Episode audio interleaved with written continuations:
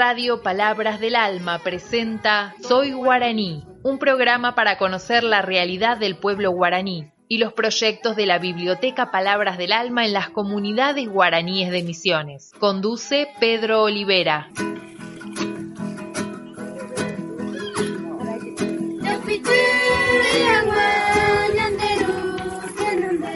A la audiencia de la radio, muy buenas tardes, buenas tardes a todos. Hoy nuevamente empezamos otro programa más de media horita acá en la radio de la radio de Biblioteca Palabra de Alma, donde todos los martes se escucha la voz, la voz de Guaraní, quien habla Pedro Olivera de la comunidad de Griapú, de El Soberbio Misiones. Hoy empezamos una vez más llevando adelante el programa. Primeramente saludo a todo lo que es esta sintonía de la radio de Palabra de Alma. Primeramente también quiero agradecer a Hernán y a todo, a todo el equipo y comisión de, de biblioteca y de la radio. También saludo a Operador y saludo para todos. Saludo a todos que están escuchando esta eh, radio, esa hora, hora de la siesta. Por suerte, esta semana ya paró un poco de, de lluvia porque casi toda la semana llueve, llueve mucho acá en Misiones porque el año pasado eh, faltaba agua y ahora está sobrando agua. Pero bueno, ¿qué vamos a hacer contra la naturaleza este? Entonces, por suerte, eh, paró un poco de lluvia, pero probablemente otras algunas eh, llovinas eh, por eh, nuevamente en la provincia de Misiones, que todavía no hace frío, pero seguramente en cualquier momento con esa lluvia viene frío y bueno, es la época también de esto. Algo de nuevo tema, creería que por ahora no hay ni ninguna novedad, pero, pero, como se llama este? Hay algo muy, muy importante que estuve mirando con las comunidades y por ahí muchas veces eh, pienso de, de que, que haya temas de que haya un proyecto que, que haya que, que hay hay mucha gente luchando por por las necesidades por la tierra eh, más que nada por la tierra y, y apta y suficiente. Es muy importante este todos los años y no solo esa eh, no solo ahora, sino hace miles de años, o sea, 500 años, más de 500 años vienen las luchas eh, sobre todo, sobre eso. Hay muchos lugares, por ejemplo, hay personas, o familias, personas o empresas que quieren tomar algún lugar eh, dentro de la comunidad, pero siempre hay, hay problemitas en la comunidad sobre el eh, tema de esto. Pero bueno, nosotros le vamos adelante un poquito en nuestro eh, programa de los martes. Este, vamos con un tema musical y ya regresamos.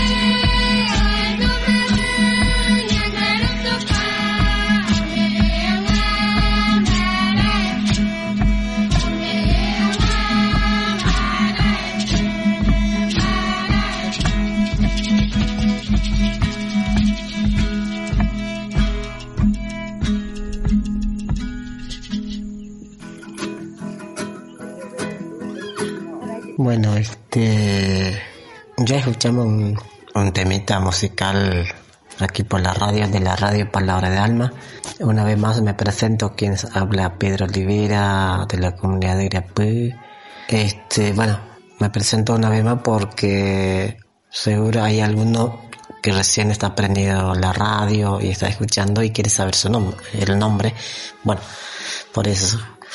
Ese programa eh, hace mucho tiempo, o sea, ya venimos empezando, después eh, paramos, paré, no puede seguir y ahora seguir. sigo de vuelta con el mismo programa, este, con el espacio, con la voz de, guaraní para, para estar eh, informado, para estar, este, para, para que la gente esté informado de la de las comunidades, de las comunidades, más que nada de la comunidad de guaraníes. Por eso más que nada ese es el, el programa. Para que la gente sabe algo del mundo guaraníes. Entonces esto que, por eso se, se creó este programa, programa Soy Guaraní. Entonces siempre llevando adelante, eh, tratando de llevar adelante eh, el programa eh, soy guaraní. Pero también desde el principio, cuando empecé a, hacer el programa, eh, digo siempre, bueno, yo que soy, soy un, un, un un guaraní, me cuesta hablar un poco en castellano con esa palabra prestada, porque en, en mi casa, en, en la comunidad, hablo, hablo en, en en guaraní y, y, a la vez muchas veces tengo que hablar en, en castellano. También soy un docente indígena, eh, soy como educador, como profesor en lengua guaraní, pero en primaria, que donde tengo que hablar dos idiomas a la vez, con los chiquitos con primero, segundo y tercero en, guaraní castellano y también con los más grandes que es guaraní castellano. Y, eso por ahí me cuesta hablar en, hablar bien en término algo todo mezclado, pero eh, espero que se entiende también lo que quiero decir, es muy importante. Yo empecé a trabajar desde el año 2017 hasta ahora estoy en una escuelita, en una, en una aula satélite. Hoy por hoy casi que está luchando para que se cambie de direcciones, para que sea jornada completa, porque hay más, en la escuela que, que en su casa, por ejemplo, eh, jornada completa, entonces los chicos pueden brindar o estudiar más en lenguas castellanas, para leer, escribir, para que conozcan muchas cosas más, algunas actividades o eh, talleres, todo esto. Entonces, estamos, eso también es una lucha muy, muy importante para la, para las comunidades y para los chicos también. Eh, somos dos, dos maestros. Hay uno, el maestro Yuruá, que vino de, de San Vicente, todos los días y yo eh, acompañando. Por ejemplo, para cuando él lo está explicando, cuando no entiende, yo tengo que eh, traducir o hablar en guaraní para que ella entienda.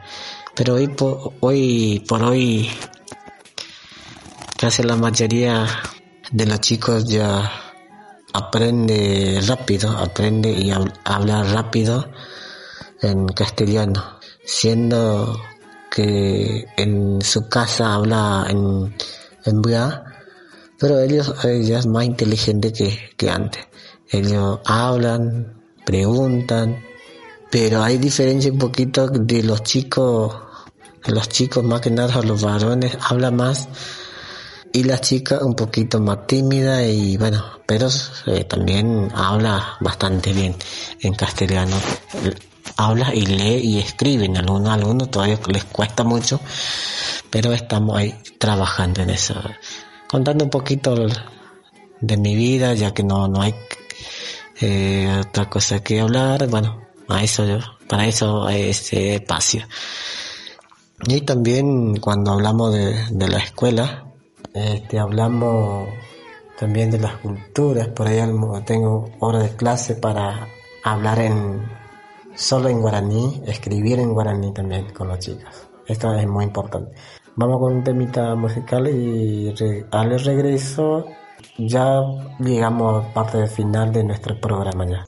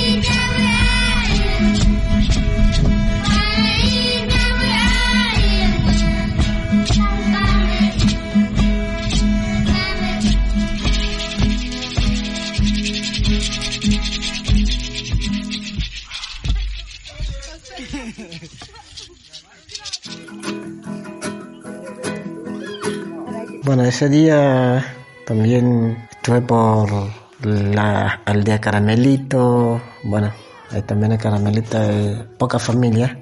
Y estuve, tuve oportunidad de hablar con Cacique y me estaba contando, bueno, ellos más alejados de, de la gente, Este, bueno, ese no tiene comunicaciones, pero estaba, eh, me estaba contando que por ahí ellos, ellos necesitan comprar un caballo o algo como para salir, dice.